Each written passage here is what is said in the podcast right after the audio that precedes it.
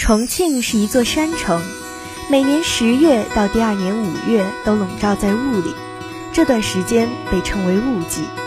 在抗战期间，大批戏剧家撤退到重庆，重庆成为了国统区的戏剧活动中心。抗战时期的雾季，敌人因为天气原因不得不停止轰炸，因此戏剧工作者们把雾季作为话剧公演的季节。因此，雾季公演成为了现当代话剧史上的专有名词。为了纪念抗战时期的雾季公演，现在的重庆在每年的十月到来年的五月都会集中上演不同种类的多部话剧。主播飞色和主播塔塔在此为同学们提供推荐雾季上演的戏剧咨询和介绍戏剧的相关知识。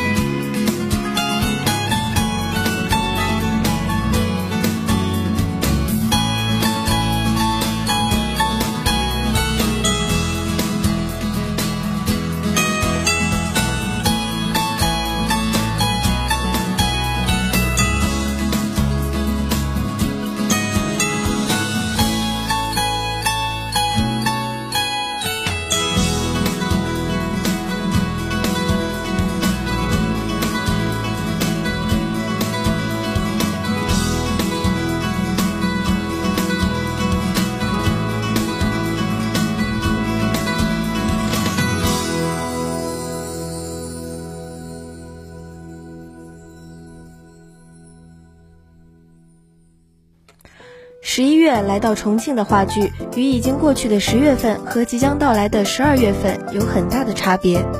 十月的演出，经典与创新并存，《驯汉记》借经典之名，点出人们被金钱所驯汉的事情；《恋爱的犀牛》则警示人们不要忘怀爱情的力量。十二月的演出，就是传统与现代交织，《悟空传》和《盗墓笔记》纷纷被改编成话剧，继续书中的精彩。由话剧界元老级人物主创的《冬之旅》，则让每一位话剧发烧友都心驰神往。那么十一月的演出夹在十月与十二月之间，则很好的起到了过渡和缓和观众情绪的作用。更值得一提的是，本月上演的话剧都十分具有重庆特色，接下来我们就来看看十一月份上演的精彩剧目吧。本月份话剧演出的时间如下：十一月十三日至十一月十四日晚七点半至九点半，国泰艺术中心上演话剧《恋上重庆》系列，《嫁给经济适用男》。十一月十四日晚七点半至九点半，施光南大剧院上演话剧《只因单身在一起》。十一月十五日晚七点半至九点半，国泰艺术中心上演致敬青春与梦想系列音乐剧《十年》。十一月二十七、二十八、二十九日晚七点半至九点半，国泰艺术中心上演重庆都市三部曲《大肠包小肠》。闺蜜有毒和同房不同床。本月份特别推荐：十一月七日晚七点半至九点半，重庆文化宫大剧院表演嘻哈包袱铺相声晚会；十一月八日晚七点半至九点半，国泰艺术中心上演上海芭蕾舞团舞剧《白毛女》。让我们先从话剧说起。说到十一月份在重庆上演的话剧。主播在此不得不为大家介绍一位话剧导演，他的名字叫做李伯南，素有话剧界冯小刚之称的李伯南，同时也是中国戏剧演出市场最具票房号召力的导演。其作品风格商业却不低俗，用诙谐的调笑引发人们深刻的思考。他擅长把握当代题材，在求学之时就出现了独特的艺术创作风格，作品独具当代价值和审美趣味。风格细腻写实，叙事气质轻松流畅，拿捏与处理人物的情感与精神生活准确到位，能够对生活与作品投以悲悯和微笑的眼光，善以笑笔写悲。他是新世纪以来第一个在全国创造小剧场千万票房的戏剧导演，其中多部作品达到演出场次超过百场，其中有多少爱可以胡来系列话剧商演已超过一千场。是目前为止演出场次最多的纪录领跑者。作为新世纪戏剧新浪潮的艺术代表，多次在国际国内各种戏剧节中荣获最佳导演的奖项，率先把剩女、经济适用男和九零后等新型题材纳入文艺作品视野，并全情放眼都市情感生活，着力于刻画都市小人物生活酸甜苦辣，是当代戏剧观众心中最受欢迎的全民导演。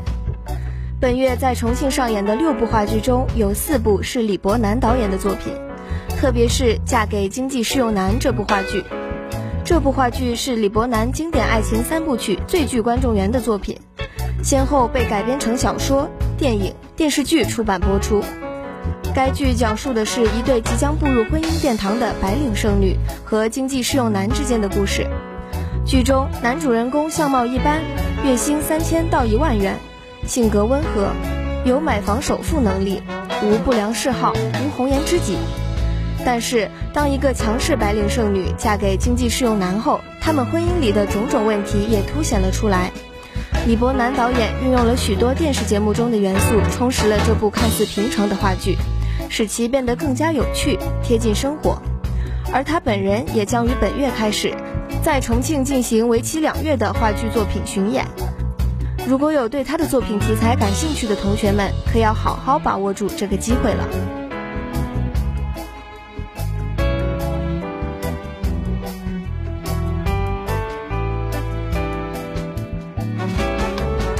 光棍节马上就要到了，如果硬要给单身的同学们一个脱单的理由，主播希望最好不要是因为单身在一起。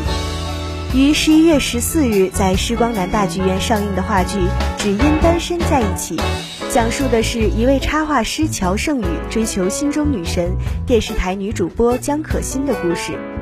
但与此同时，电视台的普通女员工任潇潇却因为一场羽毛球赛，开始了对主人公乔胜宇的一段感情。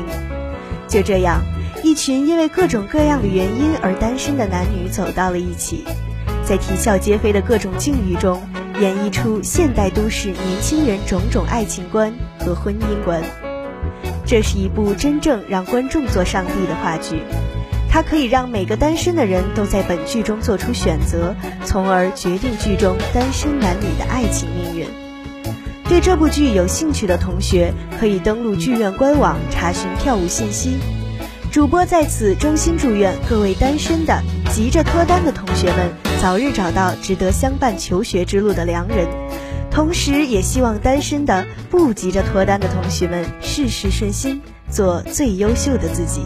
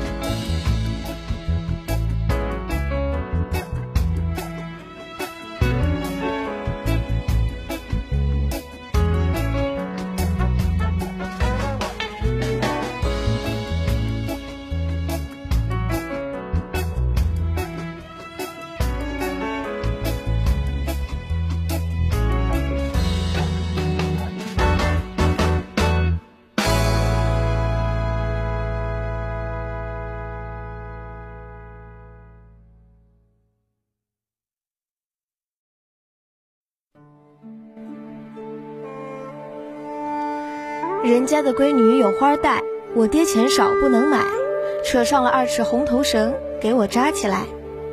这段耳熟能详的歌词来自于歌剧《白毛女》。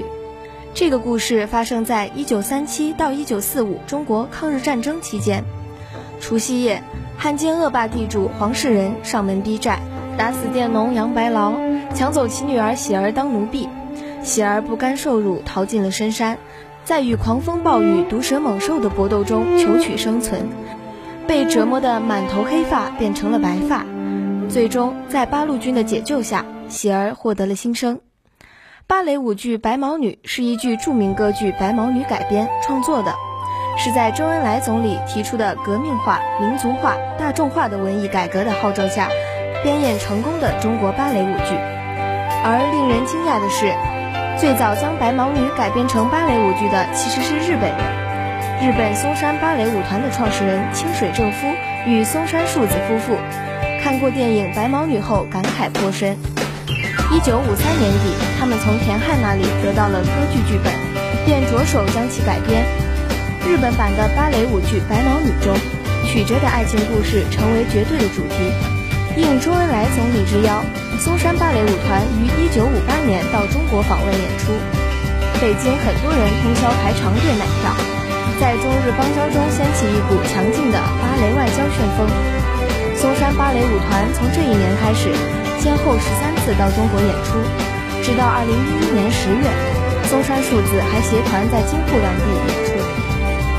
当年的日本版《白毛女》对中国芭蕾舞界震动很大，国人开始清醒意识到。中国芭蕾舞一定要革命，不然就要被工农兵所抛弃。一九六四年，另一部红色经典芭蕾舞剧《红色娘子军》公演，反响极为强烈。这件事情自然催生了上海舞蹈学校将《白毛女》改成芭蕾舞剧的结果。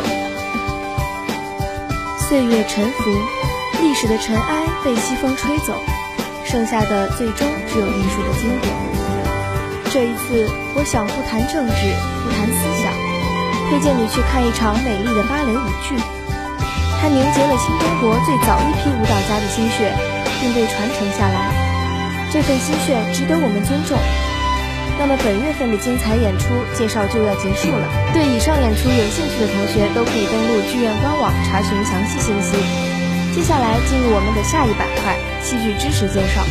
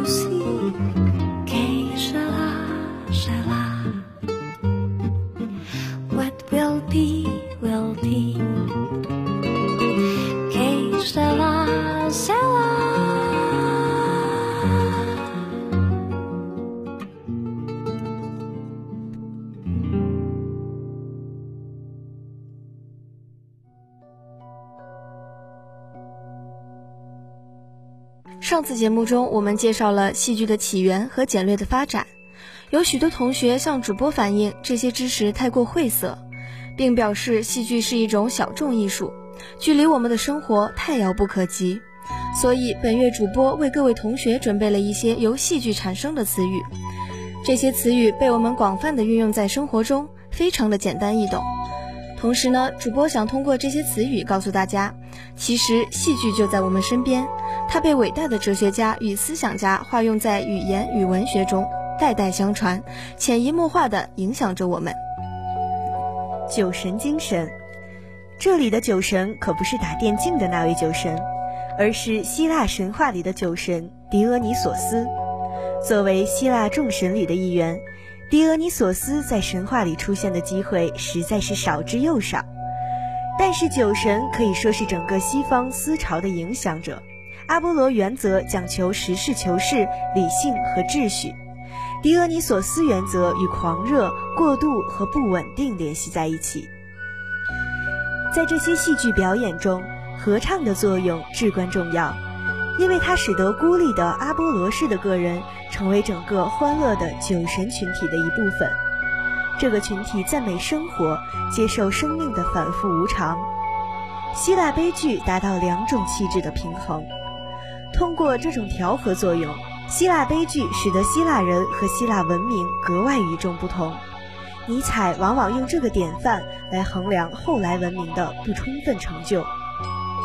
人类社会历史似乎总是受制于两种基本的冲动：一是对个体内在情绪的抒发，即尼采所说的“酒神精神”；一是对外在理性所标化的超越世界的追寻，即尼采所说的“日神精神”。这两种冲动代表着两种基本的人生哲学观：走向世界，故追求成功；走向内心，故期望超越。狄俄尼索斯是酒神，他是宙斯和塞莫勒的儿子。当宙斯以真实面目见爱人塞莫勒，看见天神的第一眼就颓然倒地，晕过去了。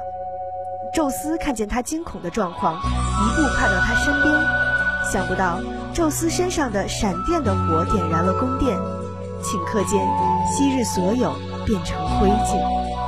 塞莫勒被璀璨之焰烧死时。狄俄尼索斯还只是个没足月的婴儿，是父亲强而有力的手救了他。他的父亲将他缝在自己的大腿里，等待他正式出生，所以名字有宙斯的扶腿之意。婴儿时期的狄俄尼索斯，先是委托给他母亲的亲姐妹迪比斯国王阿塔马斯的第二个妻子照看。他视狄俄尼索斯如自己亲生儿子一样。但生怕天后的报复的宙斯，最后还是选择叫赫丘利把孩子带到尼斯阿德的家，寄托在山林仙女们那里，由仙女精心的抚育他长大。少年时被指派为狂欢之神，而半人半羊的山林神是他的辅导老师，教育并伴随他旅行。他乘坐着他那辆由野兽黑豹拉的车到处游荡。他掌握了有关自然的所有秘密，以及酒的历史。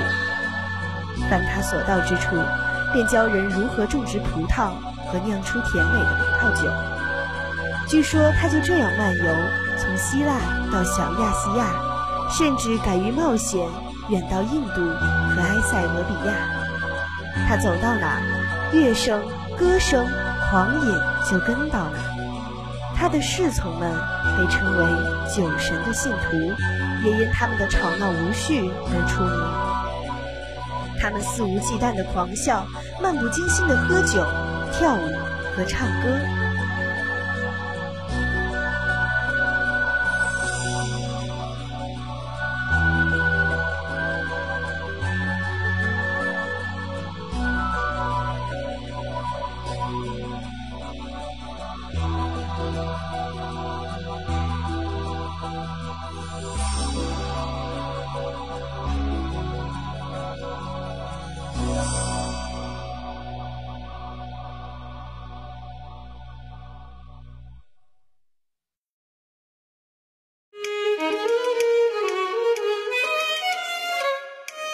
在他的女性跟随者中间，最不拘泥的是酒神祭司。他们在狂欢的气氛中如醉如痴，舞之蹈之，一直伴随着他从一个王国到另一个王国。当他们疯狂或是极度兴奋时，他们就会使用残忍的暴力。他们曾把俄尔普斯这位才华横溢的音乐家的手足撕裂，就连特拜城国王彭透斯。他因为本国人民崇拜巴克克斯而执意迫害酒神和追随酒神的特拜人，所以遭受了酒神的惩罚，惨死在暴怒的妇人手下。而带领这群狂热的女人施法于彭透斯的，就是彭透斯他自己的母亲阿高瓦。在西方，放纵和自由也可以被理解为酒神精神的另一种含义。西方的酒神精神以葡萄种植业和酿酒业之神狄俄尼索斯为象征。到古希腊悲剧中，西方酒神精神上升到理论高度。德国哲学家尼采的哲学使这种酒神精神得以升华。尼采认为，酒神精神预示着情绪的发泄，是抛弃传统束缚、回归原始状态的生存体验。人类在消失个体与世界合一的绝望痛苦的哀嚎中，获得生的极大快意。在文学艺术的王国中，酒神精神无所不往。他对文学艺术家及其创造的登峰造极之作产生了巨大深远的影响。因为自由、艺术和美是三位一体的，因自由而艺术，因艺术而产生美。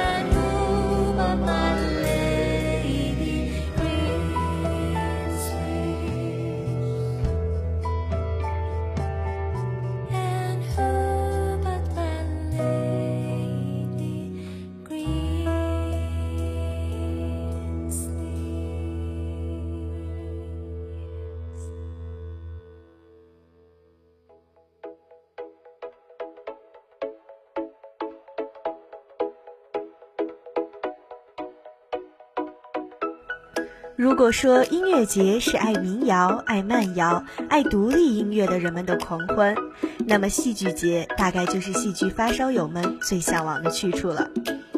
于十月二十六日刚刚结束的乌镇戏剧节，便是目前国内最盛大、专业的戏剧节了。本次节目的特别板块“浮光掠影窥江南，闲时听得戏满园”，为各位同学带来乌镇戏剧节的盛况简述。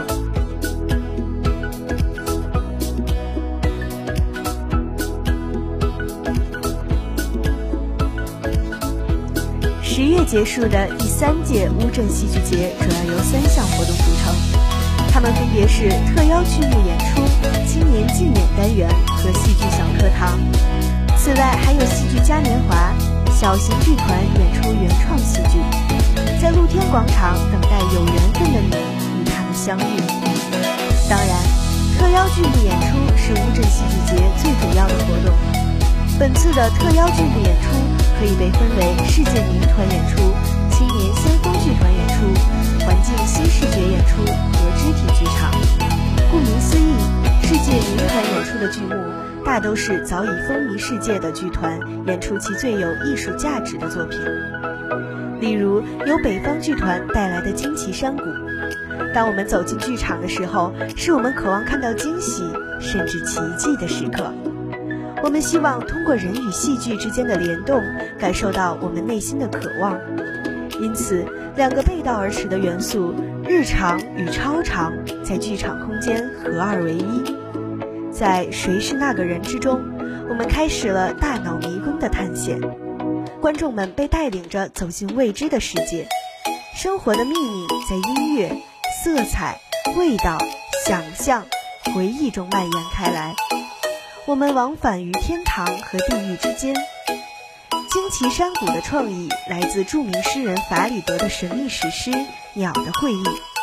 我们在大脑的山峰与深谷中穿行，直到我们走进遥远的未知世界。这是戏剧大师彼得·布鲁克与法国知名导演玛丽·海伦娜·伊斯坦尼共同执导的戏剧作品。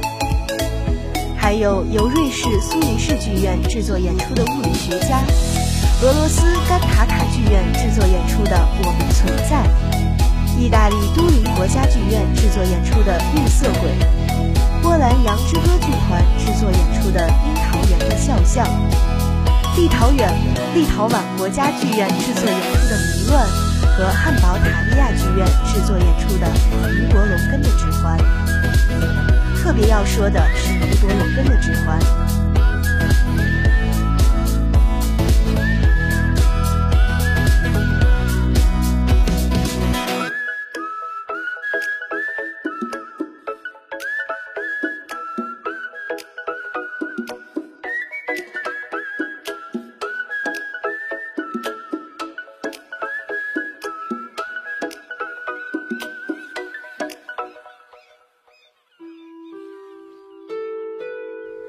这部在德国戏剧中举足轻重的大戏，不仅内容瑰丽奇幻，时长更是让许多附庸风雅的人们叹为观止。七个半小时的观剧时间，是检验一个人究竟有多热爱戏剧的准则。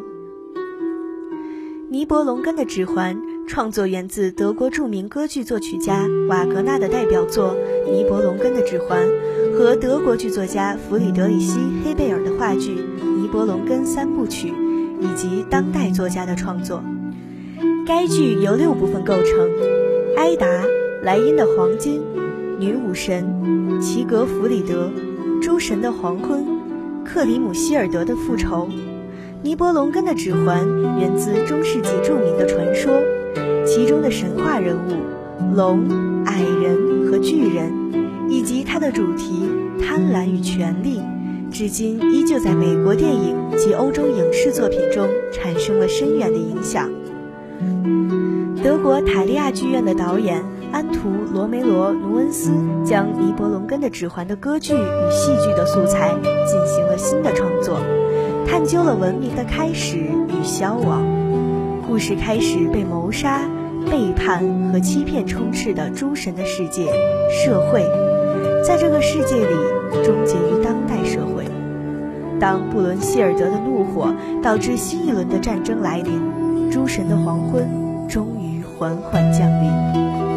与其说是尼伯龙根的指环带来了贪婪与欲望，不如说是人类盼望的羞辱与复仇带给他们的痛苦，最终让他们走向彻底的终结与毁灭。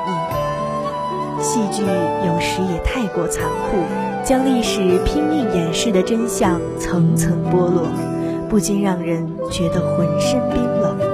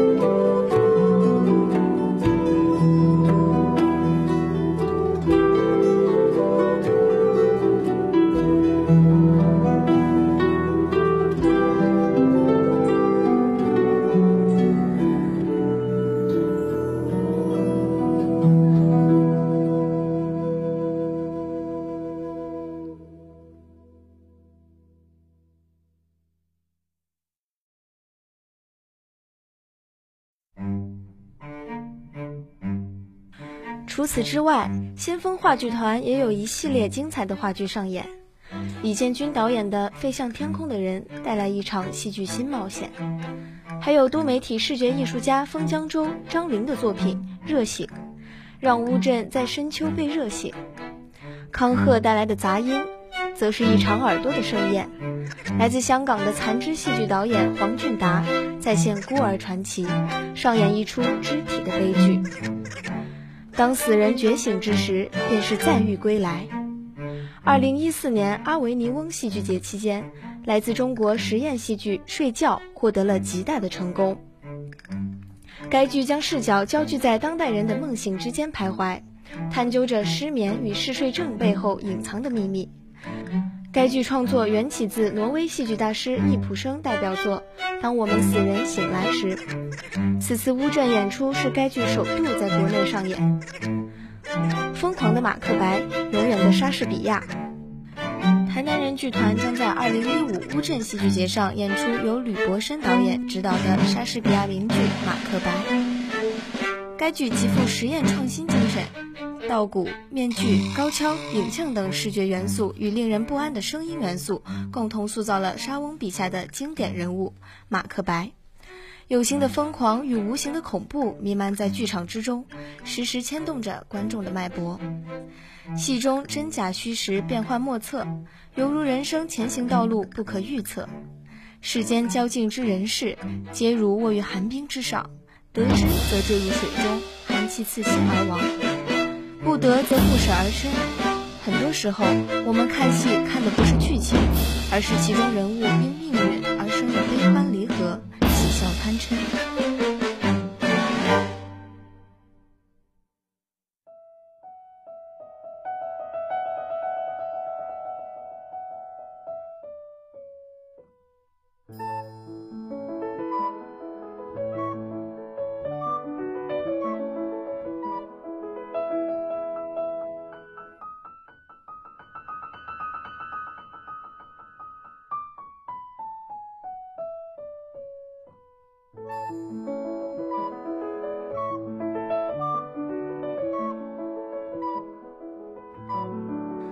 书中，人类的历史命运都是经过由单个人的悲欢离合、穷途险达显示出来的。人生的种种价值，散射汇聚在个性中，从心灵深处辉映出斑斓错杂的光芒。人类总体发展的历史进程和方式。要由每一个单个人凭借自己有限的一生去体现，这样就呈现出变化万千的纷繁景象。较之人类生命，个人的生活如此有限，个人的生命如此短促，即使在通往成功、荣耀、真理的途程中，也遍布荆棘与险阻。悲剧最能表现矛盾斗争的内在生命运动。从有限的个人窥见那无限的光辉的宇宙苍穹，以个人渺小的力量体现出人类无坚不摧的伟大。